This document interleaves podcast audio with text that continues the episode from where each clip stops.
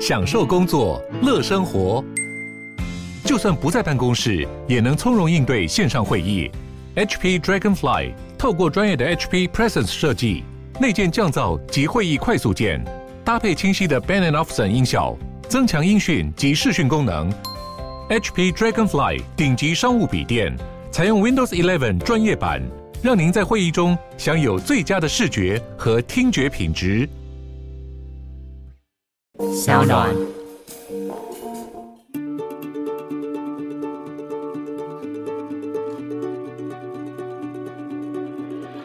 我觉得最重要的，也许不是受难者的心情能不能平复，而是我们对于真相的渴望。好，所以说我会那么关心加害者，是因为我一直相信白色恐怖它是一幅拼图。那加害者方呢？其他当时台湾的国民呢？整个白色恐怖是跟整个全岛都有关的。大家好，我是法律白话文运动的站长桂智。我们促转星期四的到第四集了，然后到这一集我们就要来谈谈。促转会的任务，以及促转会依照促转条例里面，它有一个很重要，但是也很争议的任务，那就是说，在促转条例里面呢，它有明确提到，促转会必须要来负责厘清压迫体制加害者及参与者的责任，而且。促转会必须要来提供一个方法，让大家得以识别加害者并追究其责任。过去我们讲到威权时期的加害者，基本上大家直觉想到，基本上应该就是两蒋，可能蒋介石、蒋经国。但是在白色恐怖时期，事实上一个像白色恐怖的这样一个压迫，它不可能只靠两个人完成，所以它势必是一个体制。那反映在促转条例里面呢，它出现的用语则是加害者及参与者责任。那这个部分呢，我们今天就邀请到两位老师来跟我们针对这个很重要也很尖锐的议题来讨论。那第一位我们邀请到的是政治大学法律系的教授林家和教授。那林家和教授是转型正义这方面的专家，我们邀请他来跟我分享一些观点。主持人好，各位听众大家好。另外一位也是在这个议题有很有专精的施佑熙老师。哎，大家好。那施佑熙老师因为最近出了一本新书，全书名叫做。光的暗影，光的暗影。这本书很特别，是施佑熙老师他访问了很多加害者家属，也就是加害者的后代，然后想要从访问加害者的后代，让我们试图去了解更多过去危险时期发生的事情，也让我们了解到说这些后代在现在的此时此刻，他们心里想的是什么。OK，那回过头来，我们先回到今天的主题。首先，这个加害者的责任，我们是不是可以先请两位老师跟我们的听众朋友说一下，说这个到底是什么东西？因为大家可能第一次听到这个观念，不太能理解它到底是什么东西。嗯，这是个难题了哈。我想到丹麦哲学家齐克果说，所有哲学问题都是定义问题。定义是某个程度是一个工具性的意涵，必须要连接到你究竟要处理什么，对，你准备怎么处理。你是要在历史上处理，你是要在教科书上描绘，还是想追究法律责任？法律责任又分很多种类型，最极端的叫做刑事追诉跟处罚。所以，我想加害者的定义，或者说他的范围要划定，第一个要面对的难题是为了什么目的要来划定描述加害者？对，是好，这是一个。换言之，如果从法律面，或从台湾社会正视自己的历史面，这两个意涵就会让我们描述的加害的范围未必截然不同，但应该会有很大的差别。是，好，所以我想，可能我想到的第一个层面当然是这个问题。好，那第二个，如果你从各国的经验啊，大概世界上有用制度性的处理这种所谓过去威权时代，大概超过六十个国家，六十个国家中真正的去处理加害人。不是只单纯描述、单纯理解，而是到了某个程度的制度跟法律面处理的，大概不超过三分之一，哦，不超过三分之一，对，甚至更少，这不到二十个国家，对，甚至更少。那联合国跟欧盟都在整理跟回顾各国经验，都提出一些让人有点气馁的结论：尽量不要追究加害人责任，除非限于某种特别的情况。最典型是，例如像非洲，非洲的转型正义几乎都是跟灭族、屠村、种族屠杀有关，就是直接把一整个种族的人、一整个村庄杀掉。例如，卢安达就是最典型的例子。哈，所以非洲的例子经常被认为无法复制到全球其他角落，因为它太特殊了。任何人都不会认为担任灭族屠村者的人不应该被追究，这个问题是不存在的。对，好，换言之，这种经验也不能复制到其他国家，因为其他国家不是像非洲那么戏剧化，它的情节实在太惨烈了，是太惨烈了，所以不会有人会认为加害者不应该追究。就遇到这种状况，大家都觉得你是屠杀者，是你一定要，没错责任一定要是追究起来，嗯。他们都会接近所谓的成吉思汗式屠村，好，就是说男女老幼、家禽家畜、婴儿老人。没有一个会放过，不留任何活口。那另外一个可能的极端是捷克跟波兰，特别是捷克。捷克基本上是连结身份，不管你做什么，你只要具有过去共产党员到了特定职务的身份。好，我举个例子，例如我们今天在一个广播节目，哈，在捷克的经验中，曾经担任捷克国营电台一定职务的人，就必须追究。OK，事实上，我不真的在乎或去了解你过去做了什么，这是另外一个极端。是，而捷克的这种做法，在欧盟跟联合国的理解中都是极度不推荐，希望大家千万不要模仿捷克。是，好，我们现在这边先不要做个评价了。我的意思是说.第一，加害者某个程度是一个工具性的定义问题，是你必须先告诉我们准备要做什么，我才有办法去描绘。了解，好，我觉得这是第一个，我可能要先稍微起个头的。OK，那施老师你怎么看这个问题？就是说，施老师，你认为台湾有没有一些已经可能我们可以稍微比较具体描绘的加害者的类型，或者是从施老师你访谈经验，是不是可以提供给我们听众朋友几个可能活生生的故事，让听众朋友对于加害者有一个初步的想象？其实我觉得加害者这个概念在台湾还是很模糊，就是说大家一般讲到加害者的话，一般就是只会提到蒋氏父子，这是最清楚的。那另外一个更广泛的，我觉得也是比较可怕，就是通通会认为国民党通通都是加害者。那我想举一个例子，就是说，我觉得加害者的区分，我觉得是在转型正义里面很重要的一步。它的类型很多，就像刚才桂枝你有提到说，不可能是只有蒋介石、蒋经国就可以做出这四十年的事情嘛，对不对？所以我们都知道，它其实就像是一个金字塔的结构，是因为你下面有层层负责的人，对，所以才会能够造成这么漫长的一段岁月，产生这么大的一些人权侵害的问题。所以现在就是你每一层你做的什么选择，你未来就是要付出那个代价。我们现在也很容易听到，就是因为在转型正义开始了，所以我们会常常遇到很多人会很容易就被归类为，诶，那你们就是属于加害者。我觉得这个是我们现在要很谨慎处理的部分。那我自己就有遇到，在我一次的分享会里面，因为《光的暗影》的前一部是它是三部曲，所以它前一部我讲的是受难者后代的故事，所以在分享会结束的时候有一个。我认识的朋友，但是我从来不知道他的背景是那样的。他就忽然间举手说，他爸爸当年是军舰上的一个士兵，是。然后那艘军舰是运送政治犯去绿岛的那艘船。然后我们大家全场都很安静，因为其实可以想象那种那种分享会来的，其实有很多是政治受难者长辈，然后大家忽然间都很静默。对。回去之后，有一个人写了一篇贴文，就是说要去参加分享会的事情，然后很好，怎么样怎么样。后来就忽然写了一句话说，而且现场有加害者后代现身。还 take 我这样子，我马上就看到，我当时就觉得很惊悚，是，我就马上去跟那个人说：“哦，你觉得那个人是要成为加害者后代吗？”啊，对啊，他不是说他爸爸就是那艘军舰上的兵吗？对，我就说，那所以你觉得他爸应该为了道德良心，他应该要跟他的舰长说：“不，我不要运送，是我要跳船吗？”嗯，是。然后他就讲说：“诶，好像也是。”我说：“那你要不要再想一下？”后来他想了很久之后，大概十几二十分钟跟我说：“他应该写他是军人的后代。” OK，我说 OK，这很中性。后来那个朋友，因为我被 take 错，朋友就看到了嘛。对对对，他就立刻就私讯我说：“我这辈子从来没想到有一天我会被人家说我是加害者后代。”就是举手的那一位。对，所以其实我觉得台湾现在加害者类型太模糊了，大家就太容易随便定义，或者不定义就随便划分。那个权责的问题，所以我觉得这个你现在问我说，现在台湾有什么类型，我还真讲不出台湾现在有什么类型，因为我觉得没有类型，大家就是全部就是这样指来指去就是你，所以我觉得这个需要更细致的来处理。就像刚才嘉禾老师说，我们的目的是什么，你才有办法更好的来去区分到底谁是属于我们要说的加害者，或者是参与者、协力者。是对。那你说那个军舰上的兵，他怎么回事呢？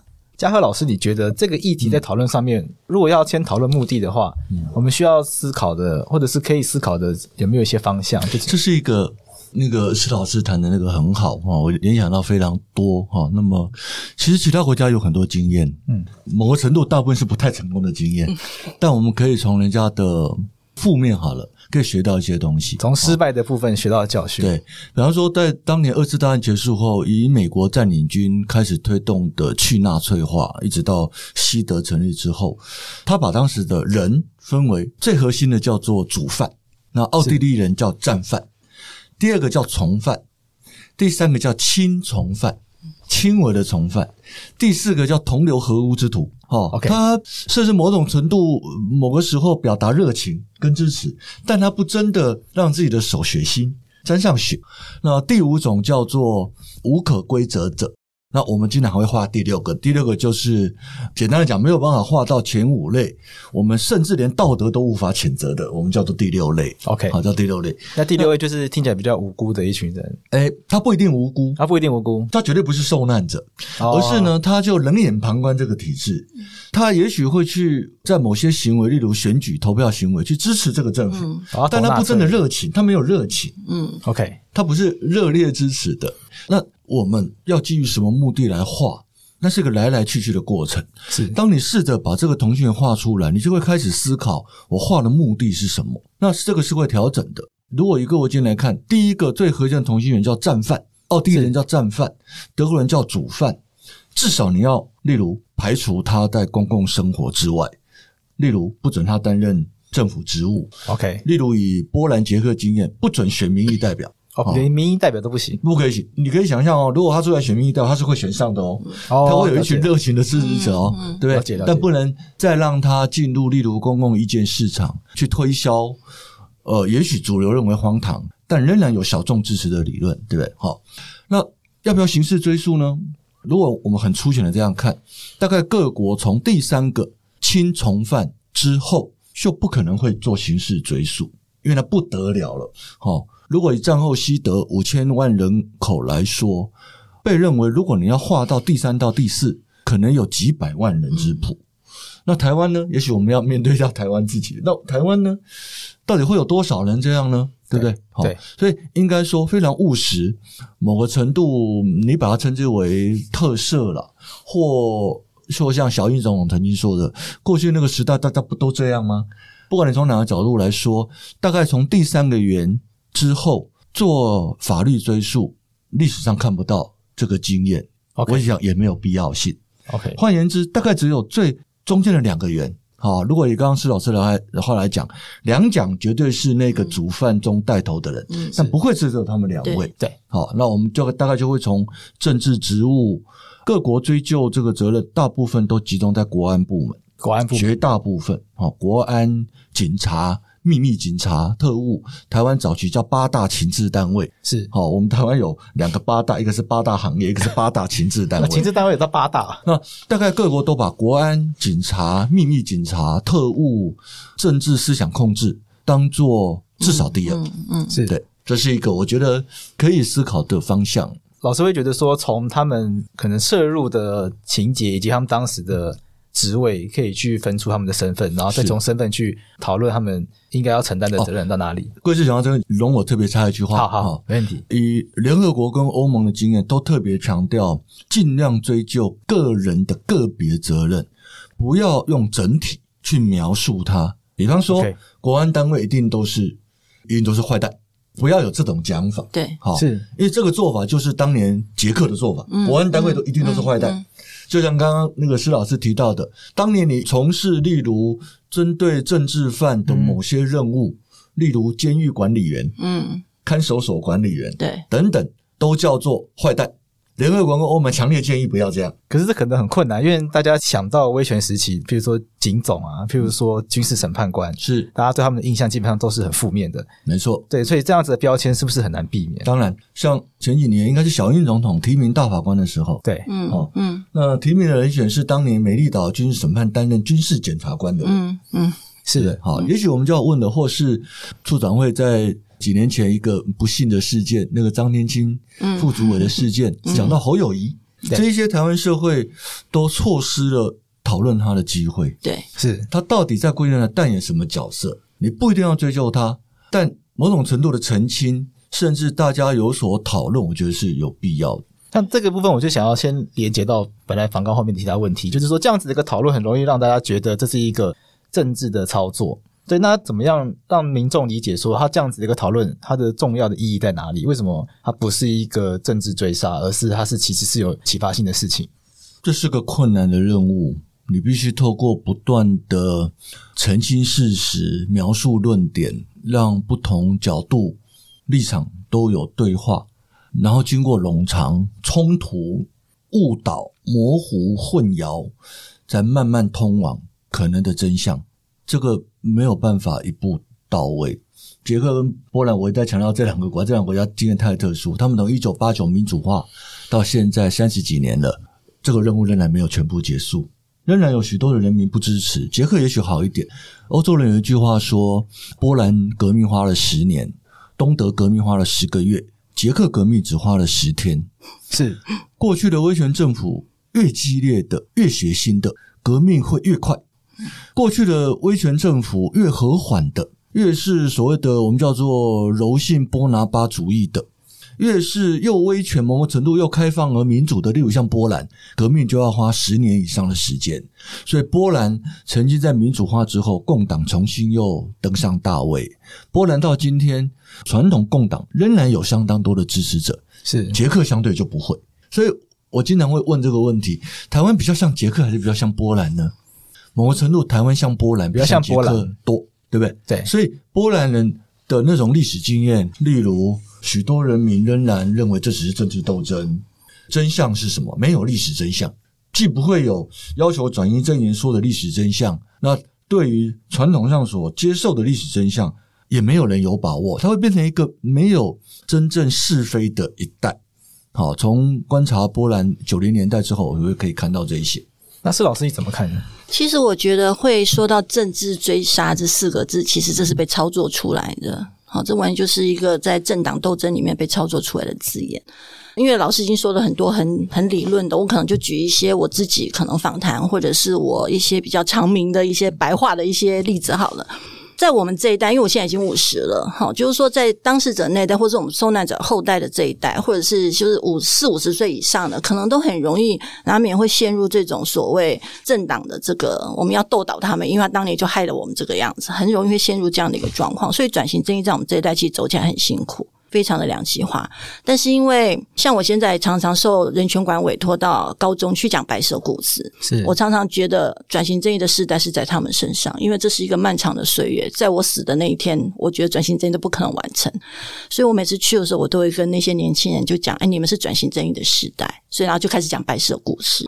但是我觉得跟他们在分析的时候，在跟他们讲故事的时候，他们比较容易跳脱所谓政治追杀这件事情。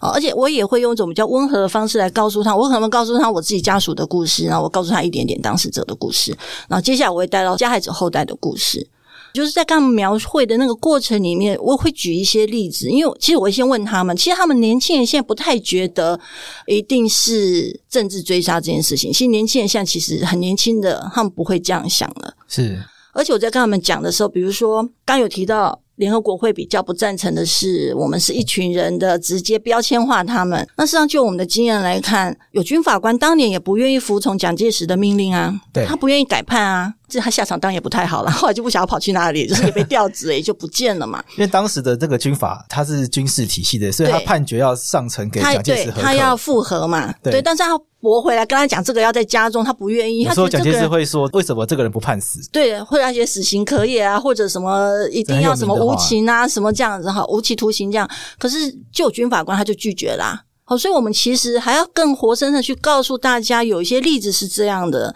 包括告诉我们这一代的人、年轻那一代的人，其实所有的不可以那样单纯的标签化。所以我觉得政治追杀只是一个政治用语而已啦，是各党派拿来在用的。所以我觉得我们要尽可能的从更年轻的一代来去奠基一个转型正义的概念，我觉得我们就可以很快的摆脱那个想法。那。这边在想请教林老师，就是说，我们谈加害者责任，他在其他国家有没有一些经验？就是他们用什么样的方式去讨论这个议题，或者是当他们有找到加害者之后呢，他们会要求他们承担什么样的责任？是，呃，我们可以粗略从两个方面来谈呢。哈，从一个比较务实的角度来看，因为我刚刚说过，加害者在许多国家的描述中，主要是聚集在国安单位，所谓的政治控制部门。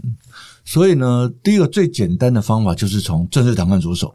那在政治档案中，谁是服务那个政治控制机器的人呢？这基本上是最容易的哈。例如以波兰经验为例，发现很多档案作假。最有名的故事就是华勒莎被指控为波兰国安局的线民。是好，这个例子呢，直到呃，华勒莎是一个有名的人吗？华勒莎就是那个啊，团结公联的。主席也是后来波兰总统，是是哦，okay, okay, 他也到过台湾来访问。我比较，哎，没关系，他是波兰革命的代表者，他是波兰的良心，好，波兰的良心，他是波兰的良心，他也得过诺贝尔和平奖。结果呢，华勒莎正在竞选总统的时候被发现，他曾经当过县民，很多人坚持这一定是伪造的。后来呢，很多国家都发现特务的档案真的不可信，特务经常为了交代，或经常只是陷害邻居，看人不顺眼。或基于各式各样奇奇怪怪的目的，就把某个人的名字写进去了，是好是不可信的。所以呢，第一种路径就是从国安政治控制档案着手，去找出谁被你监控，谁监控你。好，当年东德国安局 Stasi 瓦解，两德统一之后，当时我人在德国留学，哈，那时候呢就开放档案。让任何人都可以去看过去自己在东德国安局的档案。没有多久哈，许多人人格分裂，因为从小到大的同学、好朋友、闺蜜就是密报他的人，还有父母、子女、家人互相密报的，是好，还有那个夫妻档都是被安排为县民，在监视另外一半的行为。比如说夫妻彼此监视，是，哇，那是一个，那是一个瓦解我们。社会关系，人跟人之间，就人跟人之间的信任完全就崩坏了。对，没有错。好，所以东德国安局档案后来有一段期间停止开放，发现这个效果太严重。是，所以呢，第一个路径当然就是从这个出发，因为你没有真相，而很多的真相必须仰赖政治档案。你没有真相，自然难以追究加害者，除非你的追究加害者只是要另外一种路径。我只是要平反，我只是要告诉，特别是新的一代。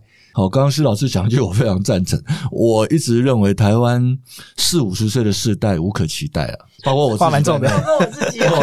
我觉得，我几乎觉得没办法期待。是台湾这种四年级、五年级，某个程度到六年级，我都不太放心。台湾的希望在年轻世代，例如现在二十岁、三十岁以下，他们开始。简单来讲，是民主化之后的婴儿潮了。是各国经验都一样了。嗯，好，西欧开始起来严厉的质疑体制的，都是战后婴儿潮了。嗯，为什么学运会发生在一九六零年代末期？就是因为四五年战后才出生的。各国历史上都一样，台湾也是。嗯，所以如果台湾民主化，我们粗略叫一九八八八九的话，简单来讲，现在三十岁以下才是会真正反省这个问题的。我们确实可以不采取法律上追究，但要不要正式处理这段历史呢？德国人用一个字眼，我这个字眼很好，叫做“克服过去”。是啊还是 Bewältigung，克服过去。你不呈现它如何克服呢？你不呈现它清楚的讲人事物原因发展过程，你如何让自己面对过去？哈，所以。第二种路径就是不采取真正的法律上的追究，包括刑事处罚、加害人，例如公部门人事清查，是这一些，而比较是用历史真相。南非就是一个典型的例子，是比较像道德上的责任嘛？因为公布了真相之后，势必他们会没有法律上的责任，也会必须要接受民众道德上的检验。这个就要再细分了。好，有些国家是采取我追究，但我一开始就讲明，我追究的目的是要特色。嗯。那南美洲有好几个国家就是这种做法，我会追究，但我一开始就跟大家讲，我要特赦。好，美洲人权公约所设的美洲人权法院，各国有激烈的辩论。有些国家认为不追究违反美洲人权公约，有人倒过来以溯及既往的法理来说，追究是违反美洲人权公约。好，所以南美洲几乎都没有追究，没有真正的追溯，但很多国家有追究，但先讲明我要特赦。所以很有趣的是，在国际评比中，特赦变成一个重要转型正义手段。但有趣的是，特赦你一定要先追究，否则没有特赦可言。一定要先追究，确定他有责任的，才有办法特赦嘛。对，那你一定要描述加害人是谁，他做过什么事，先说或后说都没关系，我会特赦你。不然就像南非，南非是电视转播，我们电视转播最好加害人、被害人哈，这个互相告白之后拥抱。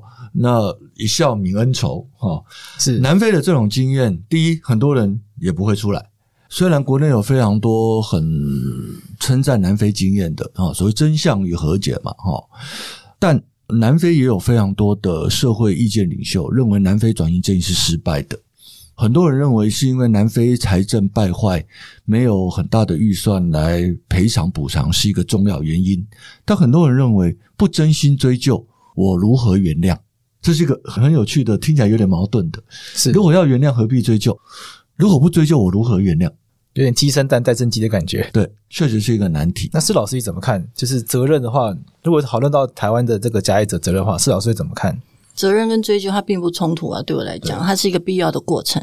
但是刚才呃，就是嘉伟老师提到那个南非的那种互相拥抱的那个过程，我必须要说，那个实在是一个太虚假的过程，因为从心理学上来看，就不可能会达成。怎么可能两个人出来真情告白之后，我马上就可以原谅你呢？就当时行求你那个人出来对坦诚，怎么可能？因为这在每个人的心理脉络都不可能达成嘛。你终于他跟你道歉，你回去还要心理波荡很多很多年呢，你才能够慢慢放下这一切，才有可能要。不要放下，或者你还是要继续生他的气。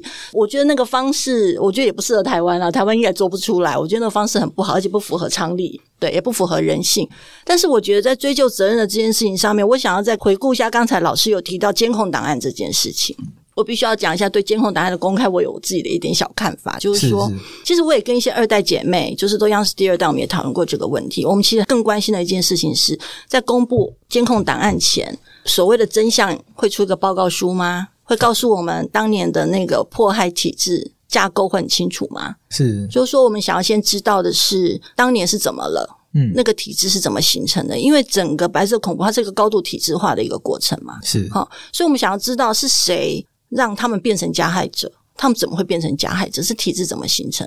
如果这些报告出来了，那你公布这个监控档案，我觉得是没有问题的。可是，在一个大脉络没有出来之前，公布的监控档案，我觉得这是一件很可怕的事情。就是你公布的是最枝微末节的那些。最下层的那群人，更快还有一些是通讯员了，就是被强迫的，就像刚刚讲的，就是被强迫安排啦，或者是因为当年调查局的一些手段啊，什么背负巨债去赌博干嘛，所以你不得不你就变成你老婆要来做通讯员，你要去监控你的左右邻居这个样子。是像这种人被揭发出来的意义到底是什么？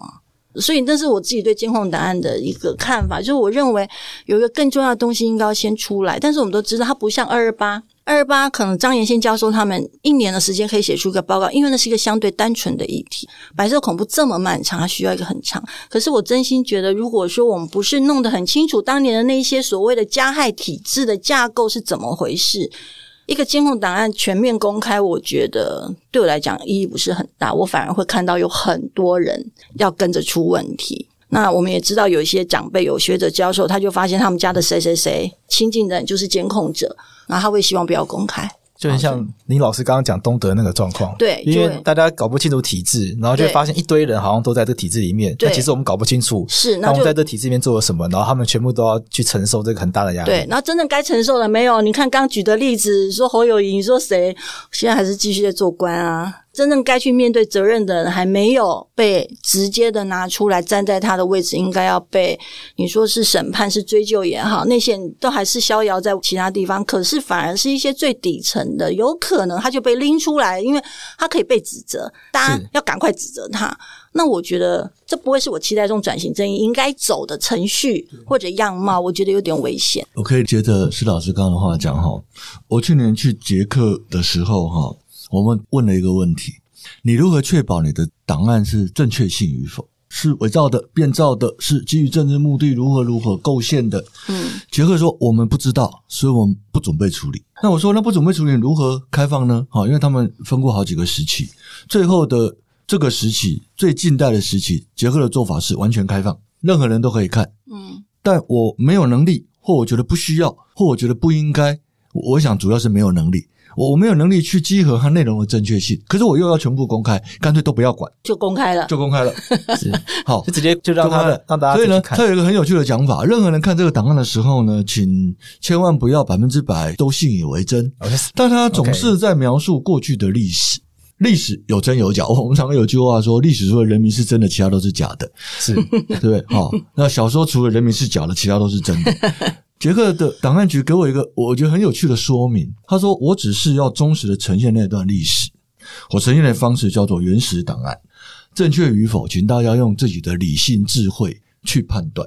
波兰就大大以为不可，因为波兰曾经产生过，我刚刚说过，民主化之后好几次政治风波，都跟档案有关。嗯、OK，从档案里挖到那个才叫真正的，那个才叫真正政治追杀了，对吧？这是选举了，是我抓出对方政党有三十个人过去都当过县民，嗯，我就揭发出来，嗯，好，台湾不也经历过类似的经验吗？就是说，有。在那个选举过程中，真相与否不重要了，对，麻烦在这里，对，真相与否不重要了，不但过程中不重要。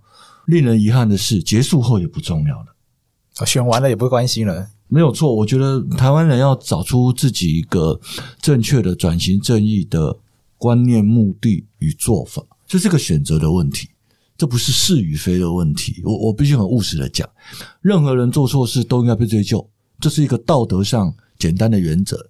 但落实到我们今天讲的是另外一回事情。那个，我想要呼应一下刚才就嘉老师提到，他就是我前一阵去听了，诶，好像是处转会的一个档案公开的一个活动，然后里面应该是苏庆轩博士嘛，哈，他那天提了一个观点，我觉得非常棒，因为那天讲就是监控档案嘛，他一开始他就提醒大家，他说大家在读这档案的时候，其实你要记得，你用的是特务的视角，所以这是特务写的，所以我们大家在看那个档案的时候，我们其实要去想他为什么要写这个。好，所以我觉得这是呼应刚才老师提到的，说，诶，这个答案内容到底是怎么回事？那我那天听到那个整个的分享会里面，我觉得苏博士的那句话非常重要，就是我们去解读，我们一般人其实好像有些人是带着八卦的心态去看当年是怎么回事，嗯、可是其实不是诶，我们要记得那个是特务写的，或者是被他要求来做通讯员的那些人写出来，所以其实我们要从他们的视角去看，所以到底是真还是假？那真的是需要靠智慧才能够去判断的。是，呃，一直在例如档案开放哈，各国包括我们台湾都有一个辩论，谁可以看档案？是好，那第一个当事人，有趣的是何谓当事人？我被记录的那个人，我的家人，我的后代，很多过去台湾的个别事件都呈现过，我的配偶可不可以看？那当时特务的记载，不论是真是假，经常都记载到被监控人的婚外情。嗯，各国都发生，台湾也发生过好几次，哦，都很私密的事情，婚外情，很私密的事情。呢？哎，对，类似这样的。好，所以谁可以看呢？好，那我们说历史真相应该呈现给社会，所以任何人可以看吗？不是学者，也不是当事人或当事人的家属，其他人可以看吗？连这种技术性的问题，其实背后都有某一种意义。是台湾社会必须要去真正讨论这个意义，找到一个共识。我比较遗憾的是，台湾其实没有真正这样的讨论。对，这是最令人遗憾的。好，讨论做出决定，不会所有人都满意的，但至少大家有讨论，并且做出了某个决定，甚至可以几年后再来检讨、再来修正。嗯，包括其实我一直很担心所谓的档案正确性。像施老师说，别忘了是谁写的，欸，对，你如果都相信他了，那不得了了。在过去那个时代，最为人所信任的是特务，不会有人有这种想法才对。可是我们就坚信档案的正确性，没错。我觉得这是个最吊诡的地方。对，如果特务都是诚实正直之人，他记录的都可信。很抱歉，就容许我问了一个奇怪的问题，那他应该不会去当特务才对。是，如果他既诚实又正直，这是一个难题。因为特务他必须要伪装到人家的那个团体里面。去当两面人。那我想接下来我们常讨论几个台湾社会在这个议题上面可能常常会有的一个需要讨论的几件事情。像刚刚这个施老师有提到侯友谊，可是包括这个送政治犯到绿岛船上的士兵，一路到可能像侯友谊，他们可能都会觉得他们是依法行政，对，他们是奉命办事，他们是大机器里面一个小螺丝钉，他们为什么会需要为这些事情负责任？因为他们也许都会主张说，他们不可能在那个情况下去抗命。那我们要怎么样去面对这样子的一个想法？台大法律系的王泰生教授哈，曾经有一个我觉得蛮有意思的讲法。他说，转型正义呢，很大程度是应该追究过去那个时代的不法的事情，而不是过去那个时代合法的事情。是，好，我必须说，这个讲法原则上没有错，但它背后有更复杂的，就是。过去那个时代合法的事情，并非完全不能以后代角度来看。对，好，这个也是我们想要等一下想要讨论，就是说，像促转会前一阵子也是公布了撤销了一波有罪判决的名单。对，那就会有人质疑说，为什么是拿现在法律去撤销过去？按照过去法院认定有罪，你拿现在法律去撤销，难道不会有问题吗？是，所以我想它可能是同样的问题。没错，我只举一个例子就好了哈，在纳粹时代有一个法律啊，类似什么雅利安人血液沉浸法，血液要干净就对了哈，就说任何人只要跟犹太人发生性关系，就是刑事犯罪。这个法律呢，在当时纳粹的帝国人民法院根据这个法律做过非常多的判决，有的严重的甚至可以到死刑，到死刑，到死刑。哈，那在战后呢，这些法官重新被检视的时候，他们都主张，当年我是依法审判啊。能不依法审判吗？法律就规定这样啊，对不对？好，所以我只举这个例子来说了哈。我想很多法律人都知道所谓呃拉德布鲁赫公式，就是说什么法律是极度的区别族群而赋予一个不正义的内容，那这个法律就是不正义的。所以拉德布鲁赫才会讲出法律上的不法这个概念。虽然是法律，当然是一个不正义的内容。如果以很多国家经验看来，就是以这个标准来看。那个时代即便合法，那个时代我依法啊，我依法押解犯人啊。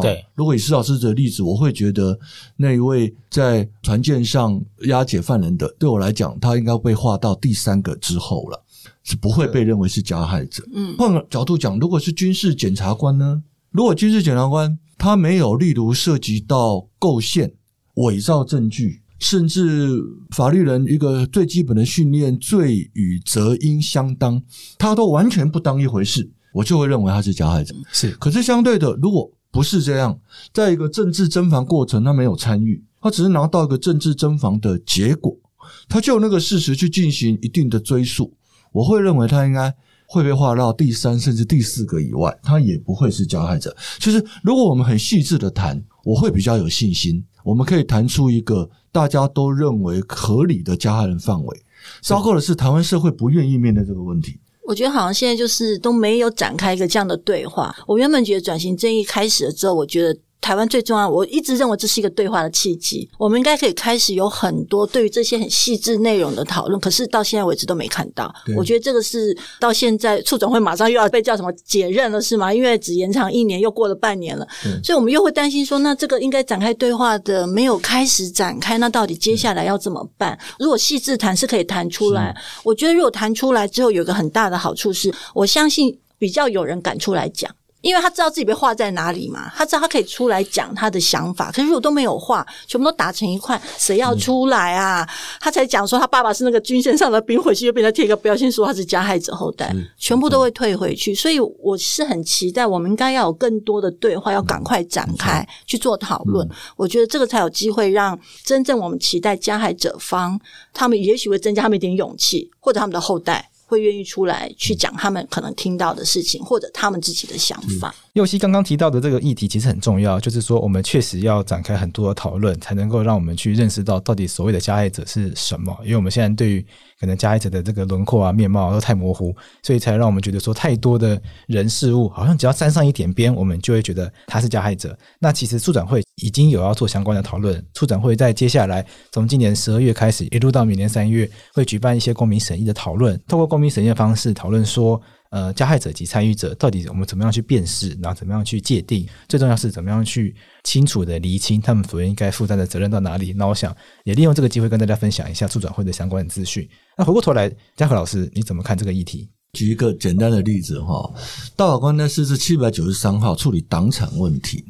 如果以各国经验看来，党产是相对简单的，你就是不公不义的取得，事实呈现在你面前。对，那你可以看看台湾社会，我们就不说中国国民党或有一些被指控为附随组织的例子了，嗯、我们就说台湾社会，市场有非常多人仍然把追讨党产当做是政治追杀，我就无可理解。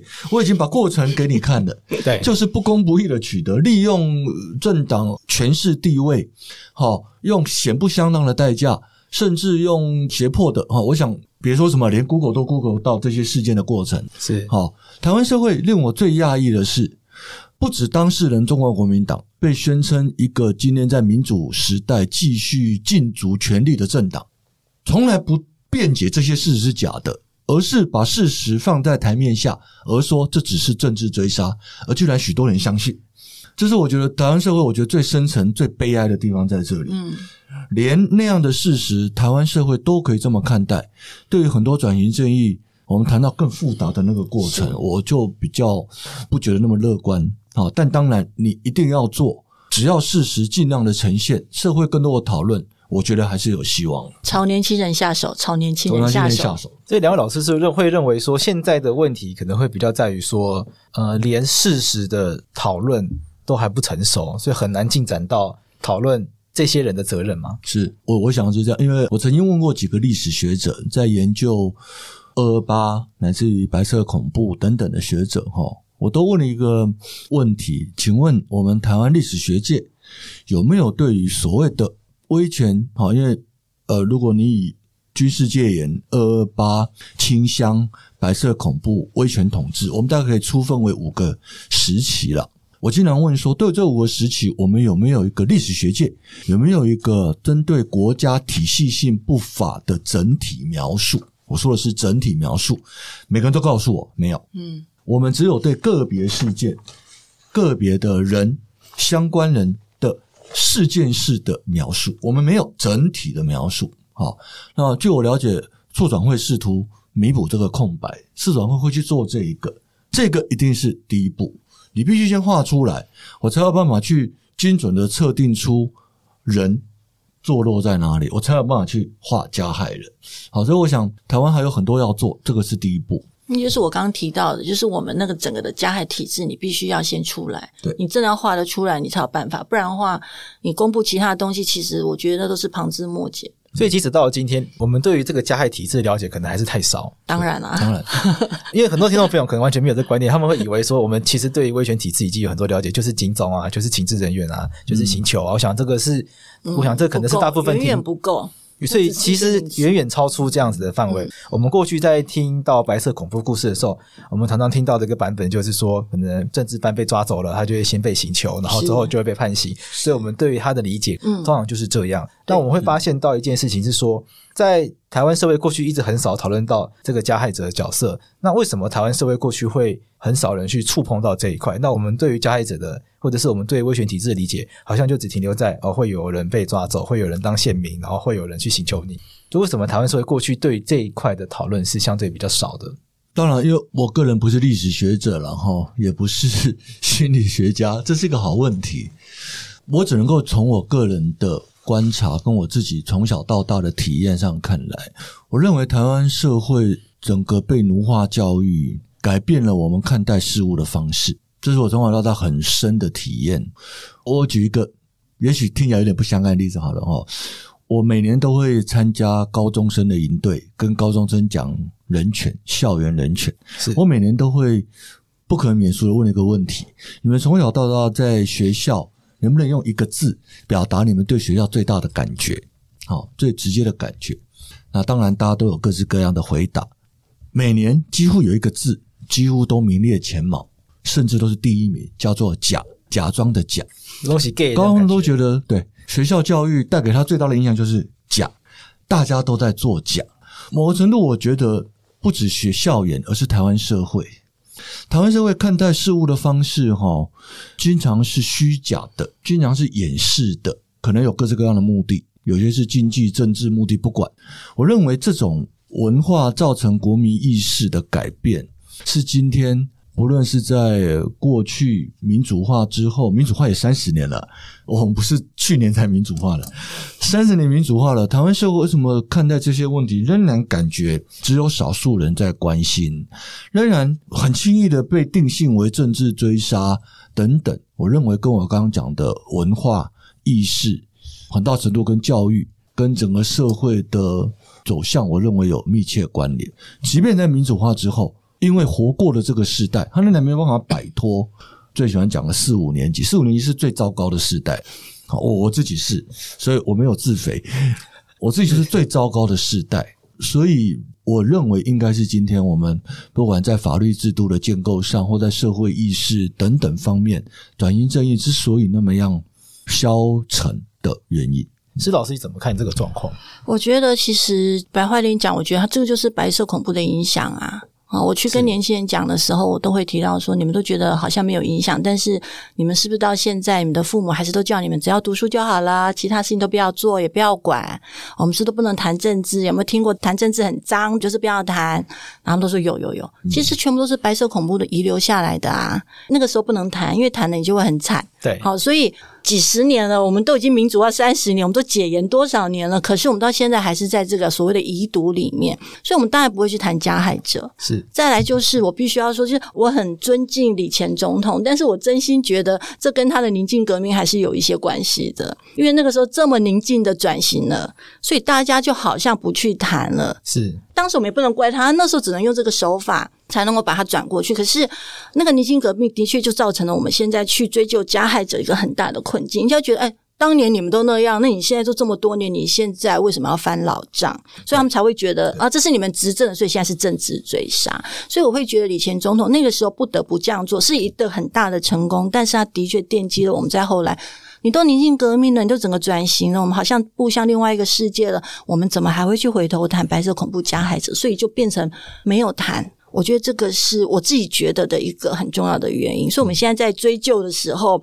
有的时候李前总统会被拉出来讲，对，他就会被拉出来。可是我觉得他当时也不得不这样子做。你看那个时候他有什么办法用更激烈的？好像也没办法。对。可是的确对我们现在产生的影响，我觉得不能谈加害者跟那个也是有一些关系。但是从这边延伸去的话，就会有人觉得说，李前总他也有做很多事情啊，下次他有这个二二八赔偿条例啊，像戒严时期补偿条例、权利恢复条例。嗯、其实，在受害者这一边，台湾已经有很多的努力，想要去赔偿或者是去填补受害者的一些伤害。嗯、那为什么受害者这一方，台湾国家已经做这么多事情，也是从李前总统开始。那为什么到现在？就像您讲的，就会有人觉得说，那为什么还要去翻旧账去讲加害者的事情？那既然社会已经好好的弥补了受害者，是不是这个时间点还需要，或者是还适合吗？做这件事情去引发很多很激烈的讨论，很激烈的冲突？我觉得您刚刚提的很好，您说好像台湾社会在弥补了他们哈，但是我觉得这个弥补是一个很好玩的字眼。是。那因为嘉禾老师是法学教授，所以我相信他可以解释更好的一个点，就是我觉得那是很妙的。我们都不晓得谁是加害者，竟然就开始补偿了。我们如果要申请国赔，应该也要知道是发生什么事才能够申请国赔。对，可是我们竟然那些所谓的真相体制通都没有，结果就开始赔钱了。是，这我觉得这是一个我觉得很问号的事情。但是我们如果说弥补，弥补的是什么？对很多受难者来讲，你说你弥补他的是金钱，你说他们自己一辈子没办法赚到那个钱吗？可能远多于那些费用。那你用那个金额其实不多诶、欸、我正好利用这边顺便跟一些听众朋友讲，大家很多人都会觉得说，哎，是不是受难者太贪心了？都已经补偿过了，现在又要赔偿，然后为什么还要一直在那边吵，在那边叫？都已经给你们钱了。我在这边其实想要举个很简单的例子，就是他们都会说已经赔偿好，那房地产有被没收两百，剩下的就是你关多少年去换算，然后那个换算基数也不是现在什么冤案条例什么最高一天五千，也不是这个基数，这两百万放到我们其他人的身上，大家可以接受吗？所以我常举的一个例子是，我们有一位受难者，他有好几块土地被没收了，但他其中两块非常出名，一块在地堡对面台糖大楼隔壁，哇。另外一块在哪里呢？就是大家现在一零一大楼里面的一块地，也是他的。你说这两块地，他如果去申请，就给他两百万而已，诶这有符合公平正义吗？是。更重要的事情是，其实对于受难者来讲，他们需要的是到底谁应该道歉？是。他们在等待的是这件事情。所以刚才其实我们一开始就有提到说，当事者可能是难以期待了，因为走的走，老的老，不愿意出来面对，所以也许。这个问题会掉在年轻世代的身上，但是对于受难者他们来讲，其实他们最想要的是那个道歉。所以谁道歉？民众会说有啊，马英九不是道歉过了吗？小英也道歉过啦。对，但他们的道歉让我们觉得有点也是问号。就历任总统都会二二八都会道歉，对，都会道歉。可是我觉得那个道歉总是有点怪异。我不晓得其他人怎么想，但是我自己我会认为应该是当时的政党应该要道歉。是。应该是中国国民党要出来道歉。我觉得马英九跟小英去道歉这件事情，他们站的立场、说的理由，我都觉得有点吊诡。但我觉得应该是当时的那个执政党应该要出来道歉，他们要站在他们自己的错误上面跟大家承认错误。我觉得，如果他们真心的愿意做这件事情，我觉得对受难者来讲，可能是很重要的一个平复。可是你看，他们现在都还说没有啊，还说你们是在政治追杀啊。所以我觉得“弥补”这个字眼用得很好，但是我觉得它是一个问号，因为现在我们连。加害者，我们连凶手是谁都不知道，对啊，然后就突然得到一个道歉，拿到一笔钱，对，这个从法律的观点来看的话，确实会充满问号。就是说，你这个 就是被害者拿到胜诉判决，可是你却看不到被告是谁，是那这个判决会觉得来的很突然。我会觉得很突然。当年李前总统很希望赶快帮受难者要做一些事情，所以他做了很多的事。可是就是说，在面对真相这件事情上，反而就整个就淡化掉了，也丧失了一些契机。像、嗯、最近讨论可能修复式正义啊，讨论司法改革的，也都很强调，就是说要让被害者。了解到事情是事情的真相，那这些司法改革要讨论的案件都是具体的，可能刑事个案。嗯，那其实，在这种具体的刑事个案，大家都是这样想的。那在这种白色恐怖时期，他当然也会这样子想。嗯，那林老师怎么看这个部分？就是回应到一开始的问题，大家会觉得说，台湾已经转型正义做很多事情了，弥补了很多被害者的伤痛，为什么这个时间却还要讨论加害者的责任？是。呃，我就先稍微分享一下刚刚跟两位有一点点不一样的地方哈，应该说不同角度了哈。不处理、不追究加害者，只处理被害人，是很多国家采取的方式。欧洲很多国家都用我们叫做社会补偿法来处理这个问题，所以它确实不需要呈现加害者。好，他会用我们一般说的社会补偿有四种类型嘛？哈，第一种类型叫做人无可避免的风险，我们要社会保险。哈，第三种类型叫做特定族群的促进，例如身心障碍者促进。第四种叫做人的基本生存尊严的保护，就是中低收入户补助，对不对？哈，第二种类型我们叫做国家有因或无因行为造成损害之补偿。手段有因跟无因，有因无因都算。OK，无因例如要害救济。OK，好，那有因例如犯罪被害人补偿。是因为国家不是凶手，我我说一般的犯罪，国家不是凶手啊。可是呢，各国都一样了哈。大概暴力犯罪加害者与被害者，各国统计八成以上都是弱势族群。所以呢，弱势的被害人他也得不到弱势加害人的赔偿，就是国家来帮你出，就是你去告赢了拿不到钱了，因为加害者凶手都基本上也很穷。但我们归类为国家有因，是因为国家有维护治安的义务，对不对？OK，好，所以国家没有维护好，所以至少你也要对，所以拿一点钱出来，被害人补偿，犯罪被害人就是这个逻辑。是，所以我的意思是说，事实上不追究加害人，制度上并不是完全不能想象。很多国家确实只有社会补偿。那李总统当年就是法律表面上采用这种讲法。好，那当然这个不是重点，重点还是政治上了。嗯，好，所以我的意思是说，被害人不管用赔偿乃至于只用补偿，是一个可以理解、可以选择的。但重点应该是，那我们为什么要放弃对加害人追究这一块？我觉得这是重点。嗯，我很赞成刚刚施老师讲的，但我也没有那么样的绝对。别忘了，台湾经历过五个时期，我刚刚说过哦，军事戒严，然后白色恐怖、清乡、威权到半民主化，台湾经历过五六个时期。五六个时期，某个程度务实的来看，你要追究到什么程度，有很大的困难。转型正义是一个跟时间竞赛的事情，嗯、我们已经错失了最好的时期。嗯、最好的时期有好几种可能，最后一个最好的时期是在阿扁总统两千年。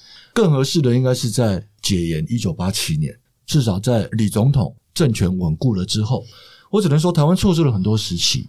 那也许很多团体倡议的，不妨用南非真相和解。真相和解事实上就是不再追究加害人，是，但要描述加害人体制是一定要的，但不追究个别加害人，甚至不用显明了，我可以用一些描述。例如国安单位怎么都不去显明哪一个事件，哪一个人扮演什么角色？我认为台湾应该做出一个决定，让大家知道过去那个国家不法行为到底做了什么，是做了什么，相关的人等就会呈现出他的角色。如果我们可以画出我刚刚一开始节目一开始提到最小同心圆，就应该画出来。蒋介石在二二八到底扮演什么责任？陈仪，好，彭孟缉。这个台湾过去三十年最多努力在这几个，嗯、这个一定要凸显出来。可是我们台湾有更多的彭孟缉，我们为什么只记得彭孟缉？因为彭孟缉是二二八事件。那接下来呢，还有很多个别事件，个别事件还有那种也许不是太过戏剧化的，但有一个结构性的，我们应该要把它描绘出来。我觉得这是台湾社会目前最欠缺。我想最后我想请施老师跟我们分享说，对于受难者、被害者来说。讨论这个议题的意义在哪里？真的会有帮助吗？我想那也是因人而异啦。是，好，我觉得这个不能够同样的归为是一样的。但是，我想其实我是有比较关心加害者后代的这一块，或者是加害者这一块。那我觉得对于受难者来说，我自己也被划分在那个区块里面。但是，我觉得最重要的，也许不是受难者的心情能不能平复，而是我们对于真相的渴望。好，所以说我会那么关心加害者，是因为我一直相信白色恐怖它是一幅拼图。我们如果一直只有听受难者的声音是不行的，因为我们一直听到都是很单一面向的陈述，那会听到描述说当年发生什么事情，怎么样怎么样。可是那加害者方呢？其他当时台湾的国民呢？整个白色恐怖是跟整个全岛都有关的，所以不是只有加害者、受害者而已。所以我觉得，如果我们真的需要一幅完整的拼图，我觉得我们就必须要关心当时生活在台湾的每一个人，甚至包括当时他们家可能不是加害者，不是受害者，但是他们一样受到影响。那在他们当时那个社会氛围是怎么回事？因为他们的影响遗留到了现在。每个家庭对子女的教养，多多少少都是从那边遗留过来的，所以我会这么关心加害者的部分，是因为我期待我们会有一个更好的平台，可以让他们出来说他们的故事，说他们家到底发生了什么事情，我们才有办法兜出当年那么人性扭曲的那四十年到底是怎么回事，因为他们的故事可以相当呈现出他们是受到什么的控制、操控，他也可能被上级压迫。好，或者命令，或者是他们自己没有思考，就就是在体制内做他们自己的事情。我觉得他们的故事可以相当程度的来去帮助我们把整个的拼图拼凑出来。所以我觉得加害者是我们必须要关心的，他不是我们只是单纯指责的对象，因为他可以带给我们当时的真相以及我们未来可以避免的方向。是因为当年政府如何的扭曲，那整个的体制跟社会，如果我们真的知道了，我们从他嘴巴里面我们听到了。我们未来才有可能避免啊，不然我们什么都不知道。我们现在转型正义要的不就是未来不再发生吗？我觉得这才是最终的目的。嗯。那你如果不知道真相，就没有。所以关心加害者。去追究或者是去研究加害者，我觉得都是为了要让那个拼图更加的完整。那林老师你怎么看这一题？就是加害者责任这一题，对于我们台湾民主的转型正义来说，它的重要性到底在哪里？是，其实我很赞同刚刚施老师说的哈，转型正义其实最重要的一个价值叫做 never again，嗯，不要再一次发生。如果你不做转型正义，过去国家体系性的步伐不会断裂性的消失。对。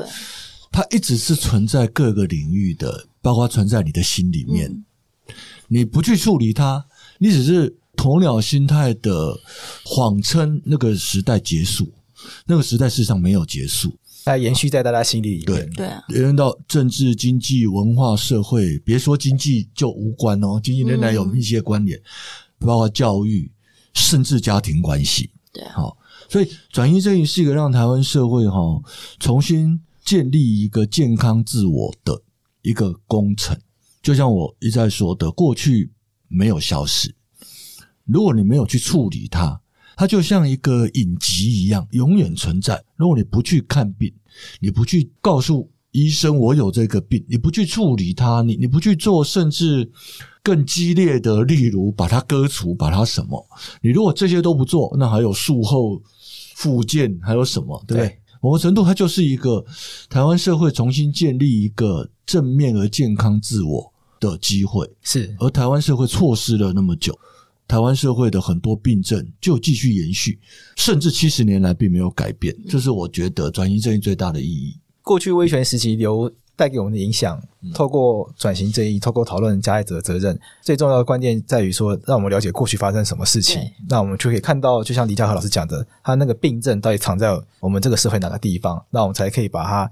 根治，然后解决掉，嗯，然后未来我们才可以避免这件事情再次发生，嗯，然后才能达到转型正义。它其实真正的目标是未来不要再发生一样的事情。是，好，我们谢谢两位老师今天带给我们的分享，谢谢两位，谢谢，谢谢。今天的节目就到这边，喜欢促转星期四的朋友，欢迎你们上网追踪促进转型正义委员会的脸书、IG 及他们的官网。今天的这题主题：加害者责任，促转会即将针对加害者责任举办公民审议会议，希望透过公民审议会议，邀请大家一起来讨论。思考，我们如何来界定、厘清加害者及参与者，以及我们应该如何来思考他们各自应该负担的责任为何。这项活动会由法白与促转会合作举办，未来相关的活动资讯及报名方式都会放在法白及促转会的脸书官网、IG 等等平台上面，欢迎大家追踪订阅并且报名相关活动哦。